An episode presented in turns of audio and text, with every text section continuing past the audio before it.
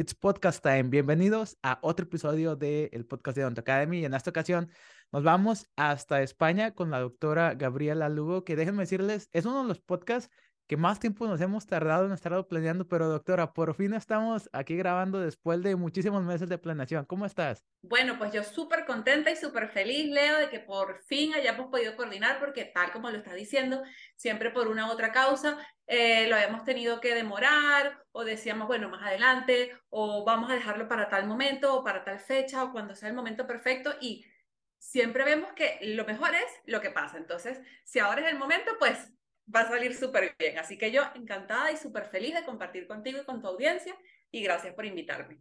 No, no hay problema. Y ahorita definitivamente sí es el momento. Entonces, a mí siempre me gusta empezar el podcast como con alguna duda o algo curioso o algo importante para saber sobre el contexto del capítulo propiamente dicho. Y pues empezamos esta conversación ahorita fuera de cámaras hablando sobre, oye, es que no sé si ponerle radiología o no sé si ponerle imagenología. Entonces cuéntanos un poquito lo que me estabas diciendo de que la, ahorita en la radiología, pues ya tenemos como muchísimas áreas. Entonces, primero, antes que nada, ¿por qué no nos explicas ¿Qué a grandes rasgos, o sea, qué es esto de la radiología, qué es esto de la imagenología y por qué es tan importante para nosotros los odontólogos? Eso, primero que nada, yo quiero hacer una aclaratoria porque siempre es importante, yo no soy radiólogo, yo soy cirujano oral o cirujano bucal, pero desde mis inicios, desde mis estudios, siempre me apasionó la radiología.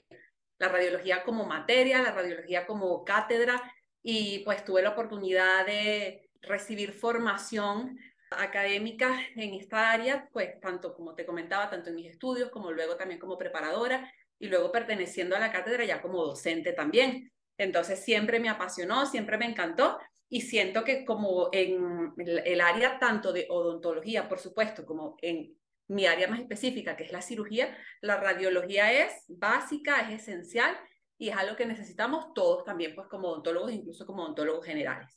Lo que comentábamos precisamente entre radiología e imagenología es que cuando pensamos en radiología, quizás en ese concepto más estricto de la palabra, pudiéramos decir que radiología solo se refiere a técnicas que involucran radiación o que tienen que ver con radiación. Pero ¿qué pasa? Que la imagenología entonces es un poquito más amplia también, porque podemos hablar de técnicas em, como la ecografía, por ejemplo, o técnicas también como la resonancia magnética, que muchas veces podemos pensar, bueno, pero, ah, cierto, la resonancia magnética, y en ese caso no va a involucrar para nada la radiación, sino vamos a hablar de eh, ondas de radiofrecuencia.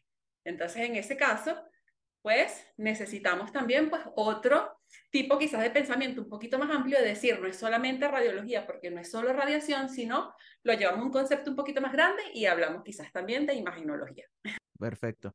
Oye, entonces ya como para mantenerlo fácil de entender, este es un podcast para escucharse mientras están manejando, eh, mientras van en el camión, mientras están lavando los trastes. Así es como yo escucho el podcast.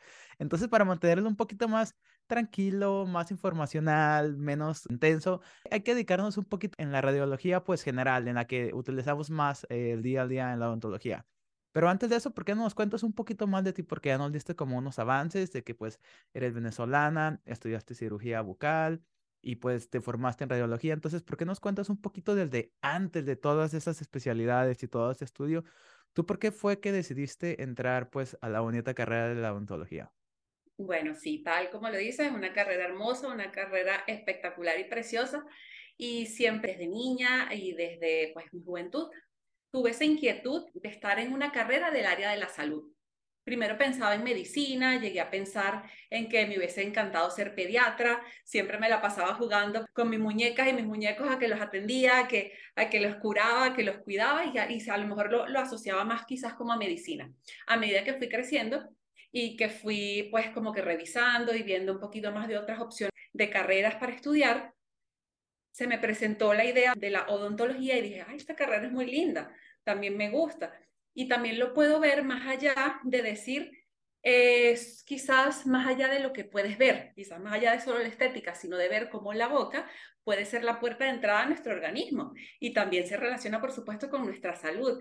Entonces dije, oye, esto me gusta también. Yo creo que me voy a ir más por, por odontología, voy a dirigirme por esa área. Entonces me esforcé mucho en aplicar para esta carrera, para formarme en odontología. Afortunadamente, pues tengo el gran orgullo de decir que soy de la Universidad Central de Venezuela, una universidad que amo y adoro y que tiene un lema muy bonito que es Usevista hoy, Usevista siempre, y yo me considero así tal cual. O sea, yo digo, bueno, que yo me haya graduado por allá hace un tiempito, ya, yo siempre voy a ser usevista de corazón. Entonces, tal cual como lo dices, yo estoy ahora mismo en España, pero por supuesto, mi querida universidad y mi querido país siempre lo llevo en mi corazón.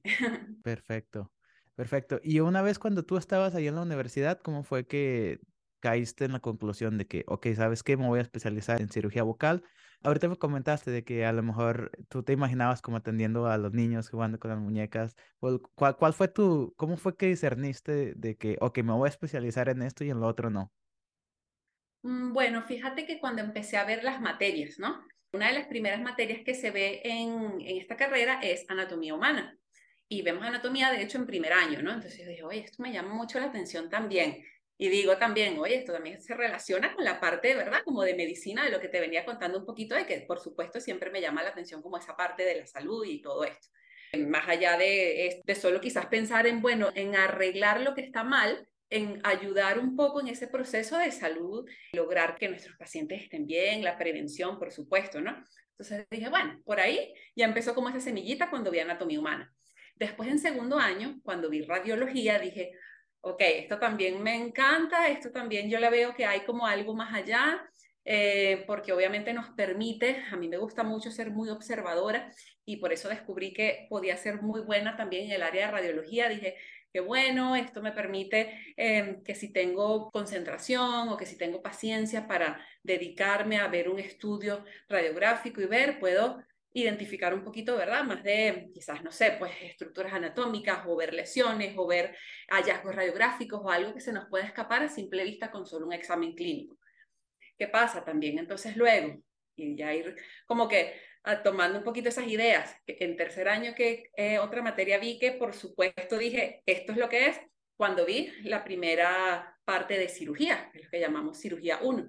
Y dije, ok, esto es como engranar un poquito todo entonces tiene mucho que ver también porque tienes que saber de irrigación, de inervación, o sea, vamos con la parte de anatomía humana, vamos a mezclar también entonces muchísimo la parte de radiología y entonces también nos metemos pues en ese proceso de salud, enfermedad, de prevención, etcétera, todo de lo que hablábamos, pues de ese primer concepto como más relacionado quizás como a la medicina, ¿no? Entonces dije, ay, esto me gusta mucho, me gusta mucho esa área quirúrgica, el área de la cirugía, yo, me, yo creo que me voy a ir por aquí. Yo creo que esto es lo mío, esto es como lo que me llama la atención. Sabes que también siempre pasa que cuando estamos estudiando o cuando nos toca, por ejemplo, hacer la primera extracción dental, la primera exodoncia, a veces hay compañeros que se ponen muy nerviosos o, cuando ven sangre dicen, no, no, yo no puedo con esto. A mí me pasó todo lo contrario. Yo dije, ok, esto es lo mío, esto me gusta, yo veo que aquí puede haber potencial, entonces sí, por ahí, por ahí me fui como decantando y realmente siento que ha sido una decisión muy acertada, me encanta mi especialidad y siento que la he podido combinar muy bien pues con esa otra pasión que es la pasión de la radiología. Correcto. ¿Te acuerdas de tu primera extracción? Sí, sí me acuerdo. me acuerdo que, que estuve allí intentando, intentando, porque más que todo, a pesar de que no estaba como tal nerviosa, porque lo que te digo, por el hecho de la sangre, sí sentía como demasiado como demasiado calor, como demasiado agobio, porque claro, era la primera vez que uno se ponía no solo el uniforme, sino encima entonces una bata quirúrgica, entonces una máscara, entonces era todo, entonces las gafas protectoras, entonces yo decía, Dios, bueno, aquí vamos. Y esto, entonces, ¿sabes? La primera vez que tienes al paciente y que tienes que entonces anestesiarlo y hacer la extracción y llevar todo el proceso y sentía como presión, pero a la vez decía, bueno, Gabriela, tú puedes, tú puedes hacer esto, tú puedes con esto, Vamos. Y recuerdo también que me llamó mucho la atención eh, la figura de los preparadores. Esos preparadores son como estos estudiantes quizás un poquito más aventajados que hacen un examen especial para poder ser como una extensión o una ayuda de los profesores en las diferentes cátedras, ¿no? Entonces, en este caso, en cirugía. Entonces, yo recuerdo que yo decía, ay, no, me da como pena llamar a mi docente o llamar a mi profesor porque yo siento que yo puedo, entonces yo debo seguir. Y se me acercaban los preparadores y me decían, ¿en qué te puedo ayudar? O, o mira, por acá, o qué te parece si haces la luxación un poquito más hacia este lado. Entonces dije, ah, esa figura también me gusta. Y eso también me llamó la atención. Dije, qué bueno que pueda haber estudiantes también, pero quizás de años superiores, que ayudan, ¿verdad? A, los, a otros colegas, a, a otros compañeros estudiantes. Y, y esa mm, pequeña también como iniciación a la docencia también me encantó.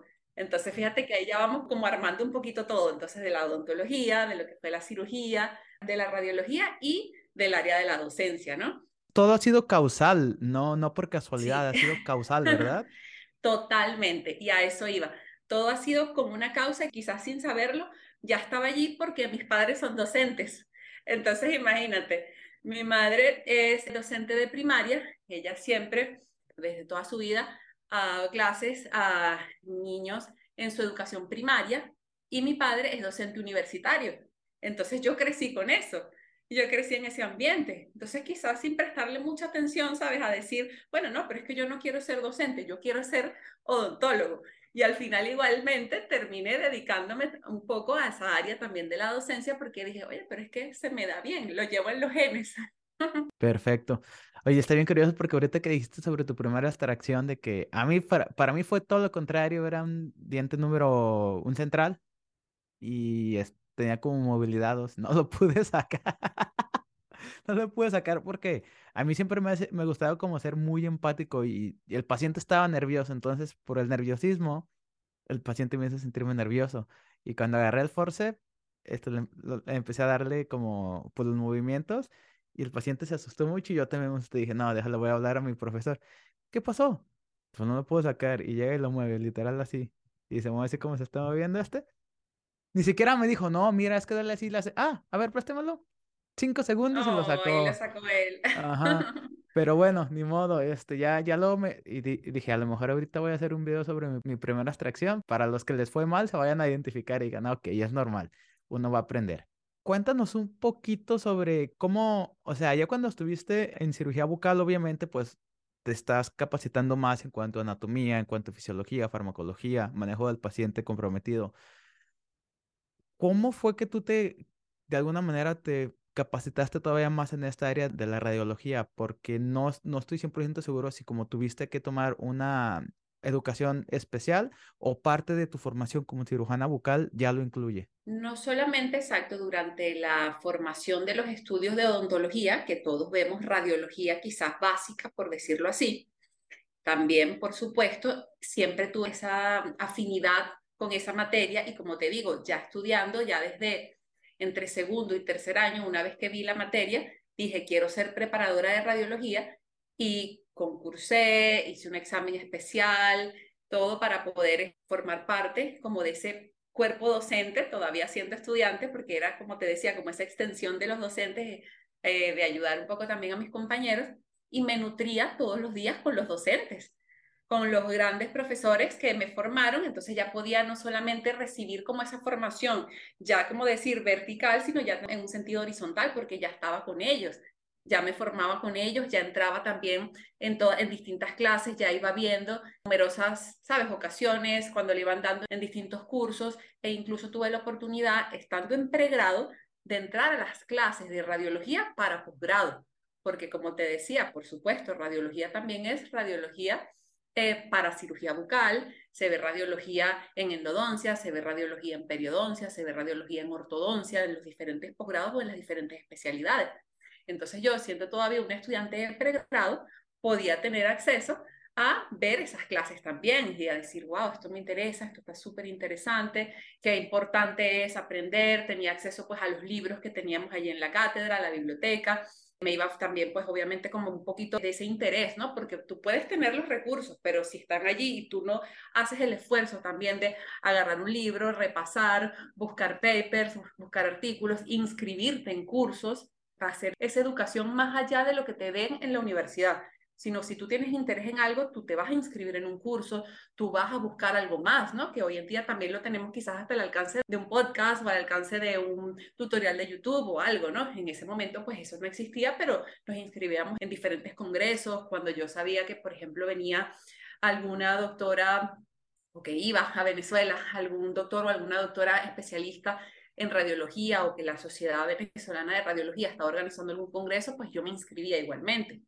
Y todo esto lo continué aún pues en mis estudios de posgrado, que sí, en, el posgrado volvimos a ver, por supuesto, radiología. Entonces ya era como un background que yo tenía desde pregrado, de los cursos también que había hecho, de haber estado en la cátedra, de ese interés que siempre tuve de, de ir un poquito más allá de lo que me daban solamente como que en la educación de, de lo que vi eh, a lo mejor en la materia en segundo año, ¿no? Entonces siento que todo eso pues me ayudó a formarme y que nunca paramos de aprender en realidad.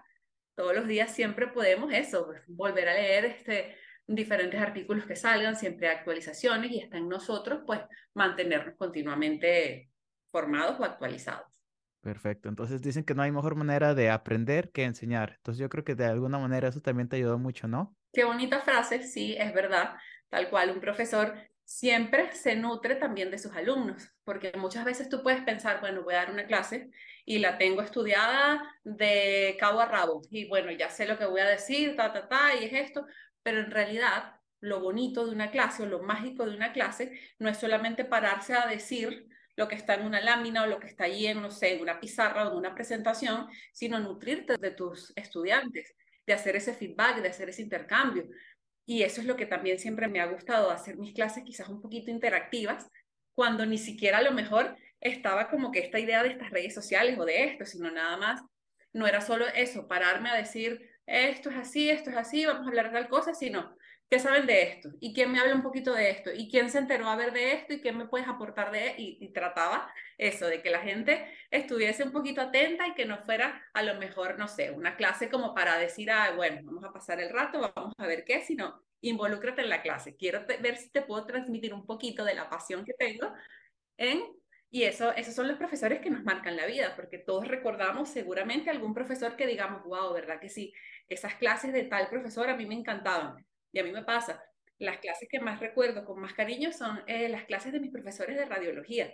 Yo decía, quiero ser como ellos, me encanta. O sea, la, la, pasión con la que te transmiten y te hablan, no sé, de un día te hablan de la radiografía panorámica, como otro día te pueden hablar del CBCT y otro día entonces te hablan de algo quizás más sencillo como una periapical, pero todo lo dicen con tanta pasión que dices, wow, esto es importante, o sea, esto es bonito y si obviamente tienes afinidad, pues te va a gustar.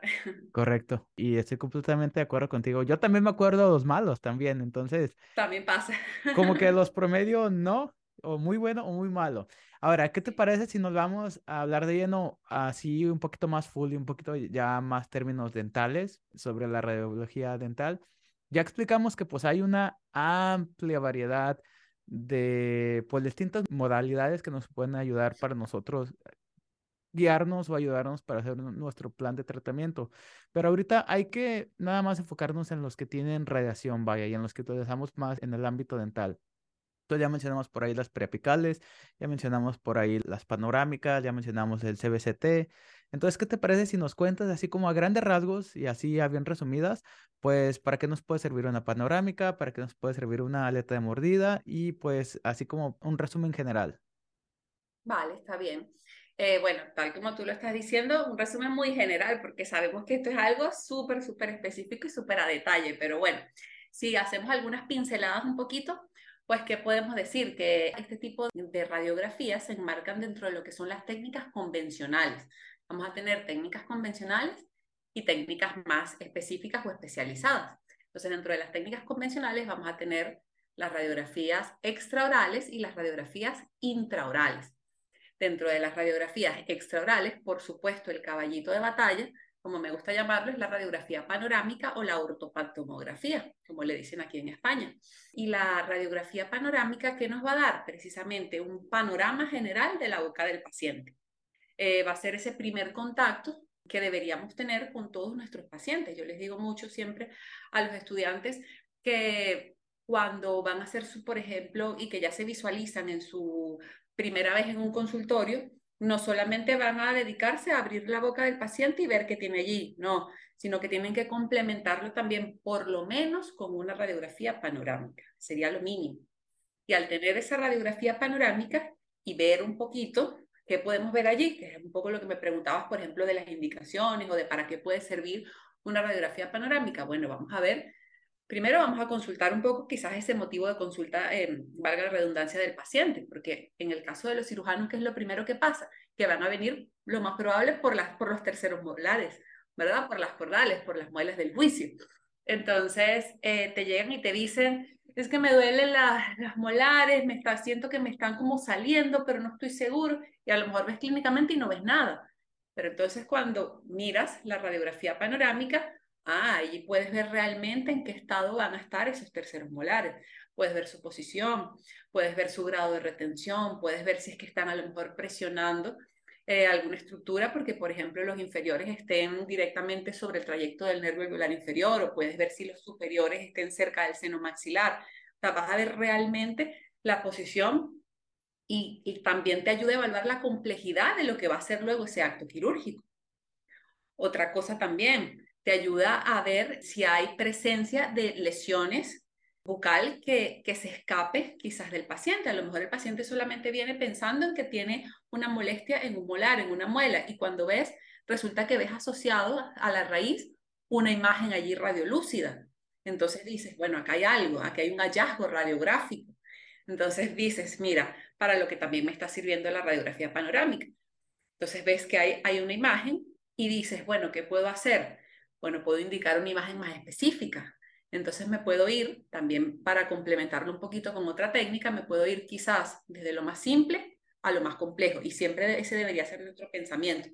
Lo más simple que sería una radiografía periapical, una radiografía a lo mejor para ver con detalle el ápice de los dientes o para ver pues con, con más detalle eso. Por supuesto, siempre estas radiografías periapicales, intrabucales, ¿En qué nos van a ayudar? En que van a tener una relación totalmente isométrica e isomórfica con lo que van a ser las estructuras dentarias. Es decir, la relación es uno a uno.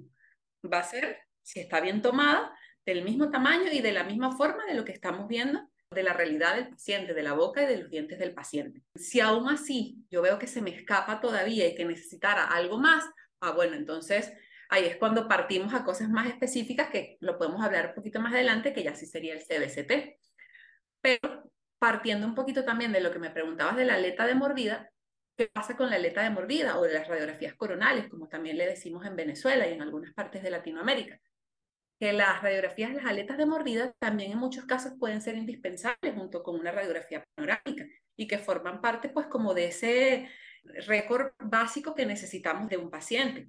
Siempre tenemos una historia clínica y en nuestra historia clínica vamos a hacer una anamnesis, vamos a evaluar pues todos esos datos, tanto familiares, antecedentes familiares como personales del paciente. Vamos a ver, no sé, por ejemplo, si tiene alguna alergia, vamos a, a ver si tiene, si sufre de muy bien, todo eso va registrado.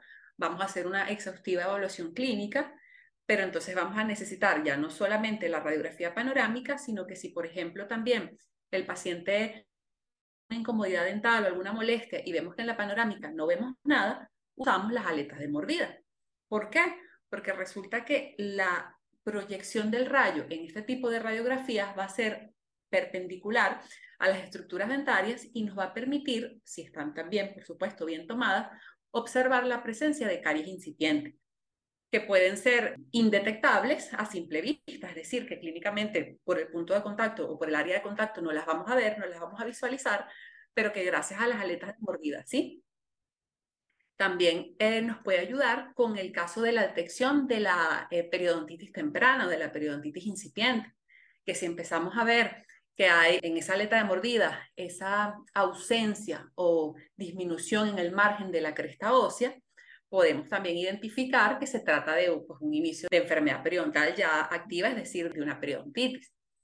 Mm, ¿Para qué otra cosa nos puede servir una aleta de mordida? Nos puede servir para ver la adaptación de, em, de restauraciones, ver realmente los márgenes de la restauración, ver también la relación de la caries con la cámara pulpar, porque estamos viendo claramente pues esa área de la cámara pulpar y vamos a ver si la caries es tan extensa como para si se acerca o no se acerca a los cuernos pulpares, si está separada todavía por una banda importante de dentina, o sea, nos puede ayudar un poquito más como en esa clasificación.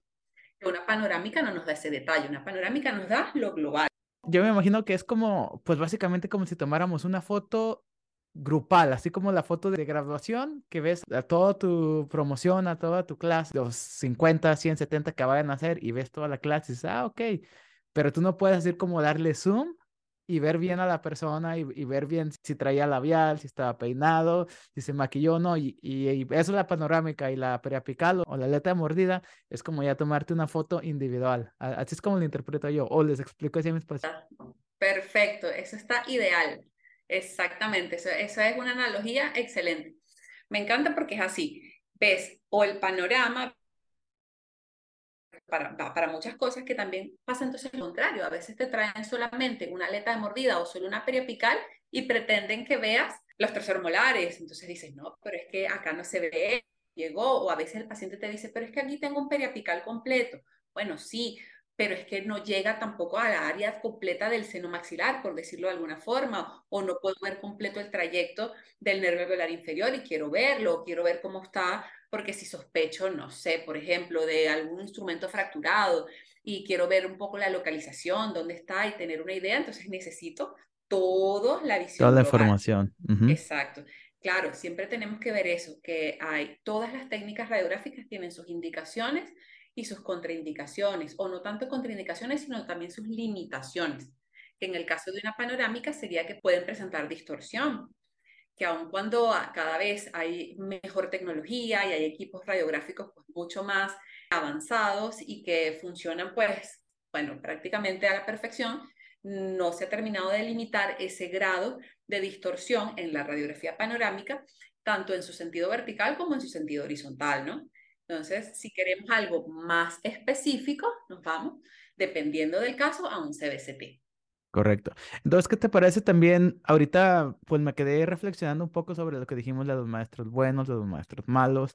De alguna manera, el estudiante, yo creo que en toda Latinoamérica, pues ya vamos a estar muy familiarizados con lo que es la periapical, con lo que es la alerta de mordida, con lo que es la panorámica, pero lo del CBCT es algo nuevo es algo que pues de repente se está, nuevo entre comillas, es algo que se está como implementando más en la escuela dental. Yo personalmente ya estoy muy ajeno a cómo se estudia en Latinoamérica. No sé si ahorita ya se hacen extracciones del modelo de juicio viendo o interpretando un CBC en, en un programa de computadora, pero para todas aquellas personas que desafortunadamente no tienen un profesor de radiología así tan chido como lo eres tú, ¿por qué no nos explicas un poquito sobre el CBCT, porque a lo mejor para algunas personas, algunos estudiantes, es la primera vez que se lo van a explicar así de bien digerido y de bien masticado como tú nos vas a explicar ahorita. Bueno, voy a intentarlo, ¿verdad? Pero vamos a ver. Lo que sí te puedo asegurar es que desde incluso desde el momento en el que yo estudié eh, la carrera de odontología, que yo me gradué en el año 2009, ya nos hablaban, por supuesto, de que existía no solo la tomografía computarizada convencional, que pudiera ser lo que llamamos la tomografía médica, la que utilizan tal cual en medicina y que era antes la que aplicábamos a la odontología, o que podíamos tener al alcance ese CBCT o esa tomografía computarizada de haz cónico, que esa va a ser la diferencia, ¿no? El, en este caso, la tomografía computarizada de haz cónico va a ser específicamente pues para el área bucal, ¿no? Es decir, que va a ser de aplicación ideal para los odontólogos, cirujanos maxilofaciales, etc. ¿Y qué sucede? Pues por supuesto también en los estudios de cirugía que tuve, también con más énfasis todavía en el CBCT. Y si bien es cierto que quizás en pregrado es más como un tema de, bueno, que sepas que existe o que sepas que si un día te llega un CBCT, pues más o menos tengas una idea, por supuesto, a nivel de especialidad, es evidente que tenemos que usarlo. Estamos eh, en un mundo globalizado y aun cuando sí es cierto las limitaciones que puedan tener eh, nuestros países latinos, pues incluso también, pues obviamente esta tecnología se maneja y se ha ido difundiendo cada vez más y se sabe de la importancia que tiene. Entonces, para responder un poquito tu pregunta, pues por supuesto que en el caso del CBCT vamos a tener una técnica radiográfica pues mucho más especializada, mucho más específica y detallada y que no debemos utilizar a la ligera. Es decir, los tomógrafos convencionales eran quizás equipos un poquito más grandes, que a lo mejor estaban antes solamente en hospitales o en clínicas grandes y que los pacientes tenían que trasladarse quizás hasta otros centros para llegárselo y, y después llevarse al odontólogo. Hoy en día los equipos de CBCT pues son prácticamente del tamaño de lo que era antes un panorámico y están en un cubículo en el mismo eh, área donde puede estar un consultorio dental, es decir, que está también como que al alcance de tenerlo en el día a día. Pero tenemos que saber sus indicaciones. Nunca un estudio radiográfico no sustituye a otro. Y por más que cada vez tengamos más y más y más avances en la tomografía computarizada, no podemos decir que a un paciente que venga de rutina una primera vez, yo le voy a indicar un CBCT, porque también tenemos que tomar en cuenta muchas cosas. Por ejemplo, el grado de radiación, que por más que sea que sí, que cada vez se ha ido controlando más, va a ser mayor que el de una panorámica y que a lo mejor, por ejemplo, si es un paciente que solamente hacemos una evaluación clínica y no vemos mayor cosa, sino que simplemente vemos que con una panorámica y máximo unas aletas de mordida podemos solventarlo, ¿para qué le vamos a indicar un estudio como un CBCT si no lo amerita? Porque un CBCT nos va a dar precisamente esa tridimensionalidad de toda el área bucal, de toda la parte pues, ósea del paciente y nos va a brindar pues esa herramienta en casos, por ejemplo, de planificaciones de implantes en casos ya también de localización de lesiones, ya sea de, pues, de quistes o de tumores odontogénicos, en casos grandes, por ejemplo, de cirugías ortognáticas o de cirugías maxilofaciales. También nos puede servir, por ejemplo, en casos muy específicos. Eh, este es otro caso, por ejemplo, tanto de patologías, pero también en casos como de patologías endodónticas, que a veces se puede escapar para, a la vista solamente con una periapical y que entonces necesitaríamos muchas proyecciones, necesitaríamos pues no solamente entonces la proyección ortogonal en una mm, radiografía convencional, sino también entonces ir angulando, angulando, ir viendo en cada, ¿sabes? Como cambiando un poquito esa angulación para ver cada una de las visiones y ya obviamente en ese caso un CBCT sí lo sustituiría, pero lo importante es eso, o sea, saber que dependiendo de lo que estás buscando, y para saber lo que estás buscando, pues obviamente tienes que tener eso, un plan, ¿no? Es como cuando vamos al supermercado. Si nosotros vamos al supermercado y nos ponemos a comprar y agarrar todo, pues lo más probable es que lleguemos a la casa con un montón de cosas y digamos, ¿y por qué yo compré tanto? Ahora no, no necesitaba todo esto. Pero si nosotros salimos y decimos, no, mira, esta es mi lista de compras, pues ya yo sé lo que voy a comprar. Entonces, si yo sé, ah, es que yo sospecho de una lesión o es que me parece que el diente puede estar retenido cerca de las fosas nasales, y solamente pues con una panorámica no lo voy a poder identificar bien, pues indico el CBCT. Es decir, eso. Y realmente como exprimir o tener realmente la idea y la intención de para qué voy a utilizar cada una de las técnicas radiográficas que podamos tener al alcance. Knowledge is power, el conocimiento es poder y eso lo aprendí también en otro podcast de, de la frase de Spider-Man que con un gran poder viene una gran responsabilidad, ¿verdad? Eso, 100%. Y ahí lo dices tal cual también, porque no es porque tengamos entonces, ah, pero yo tengo un CBCT y ya yo invertí en ese equipo y lo tengo en el consultorio, yo a todos los pacientes les tengo que hacer un CBCT. No, no podemos olvidar que es lo que te digo, que es radiación. O imagínate, por ejemplo, a un paciente, no sé, infante, estarlo irradiando sin necesidad, hacerle ese tipo de estudios no es necesario, ¿no? Es realmente porque vayamos a hacer, pues, no sé, algo más grande o algo. Entonces, no pensar, bueno, pero es que si es algo que lo tengo al alcance de la mano, ¿por qué no? Bueno, porque así como el médico no te están haciendo precisamente lo que hablábamos, una resonancia magnética cada rato, pues entonces tampoco tenemos que hacerle un paciente pues una tomografía computarizada pues solamente porque sí, solamente porque va a hacerse una limpieza y vamos a aprovechar de hacerte eso. No, empecemos por una panorámica y bueno, si ya después vemos algo que nos llame la atención, que digamos, mira, yo creo que por aquí a lo mejor sí hace falta, bueno, ok, se lo indica pero que todo tenga su razón de ser, su justificación. Tiene todo el sentido del mundo. Eh, muchísimas gracias por toda la información que nos están dando. Obviamente va a ser súper útil y va a haber muchas personas que van a estar reforzando o reaprendiendo lo que es muy útil en la práctica diaria en el consultorio dental. Ahora ya casi para terminar, ¿qué te parece? Nos cuentas un poquito de Campus Odontológico, porque por ahí era la fundadora. Entonces cuéntanos eh, un poquito ya siguiendo la línea de, ¿a ti te gusta ser educadora? Cofundadora, porque lo hice junto con otra colega, exacto, pero sí. Esa idea surgió precisamente durante la etapa que vivimos todos tan difícil de la pandemia, que estábamos todos en casa y que decíamos que vamos a hacer, si ya todo, pues obviamente entonces no podemos salir o no podemos tener, no sé, acceso a ir a un curso presencial o no, no sé, y queremos mantenernos actualizados o algo. Entonces fue unir un poquito esta pasión de la docencia con estas herramientas tecnológicas que a lo mejor también, pues esto como lo que tú haces de, este podcast tan maravilloso, y junto con una amiga, Mara Cuberos, que ella se encuentra en Estados Unidos, dijimos, ¿por qué no hacemos una plataforma educativa para todos los estudiantes, para todos nuestros colegas, y para todo también el que desee pues nutrirse también un poquito y mantener como esa educación continua, quizás no tan formal y no tan estricta lo que hablábamos, no, no, no, de que tenga que ser tan, tan serio y tan, sino más como me lo comentabas tú de hecho al inicio de este podcast, más relajado, más en un formato pues mucho más amigable. Y empezamos pues esta página que es Campus Odontológico, que los invito a todos pues a verlo, no solamente en Instagram, que en Instagram lo tenemos como arroba campus.odontológico y van a poder pues ver, tener acceso a, diferentes contenidos de todas las áreas y de todas las especialidades de odontología y donde tratamos pues de mantenernos un poquito eso, en contacto con nuestra comunidad que hemos ido formando poco a poco y que afortunadamente pues la hemos mantenido desde esa etapa difícil de la pandemia que hoy en día todavía nos siguen respaldando y siguen allí con nosotros y que aun cuando ya yo estoy acá en España y ya estoy separada del área de la docencia porque ya no estoy en mi país, ya no estoy dando clases, pues me puedo mantener un poquito activa en eso, pues gracias a los cursos online y gracias quizás a las asesorías y a actividades tan bonitas como estas de los podcasts, que gracias por invitarme, te lo reitero una vez más, eh, porque me permite, pues, como ves, mantenerme conversando y hablando sobre algo que me gusta mucho. Y, y pues nada, sí. Oye, ¿cómo qué cursos o qué información pueden encontrar cuando se metan de repente ahí en el Instagram o en la página web?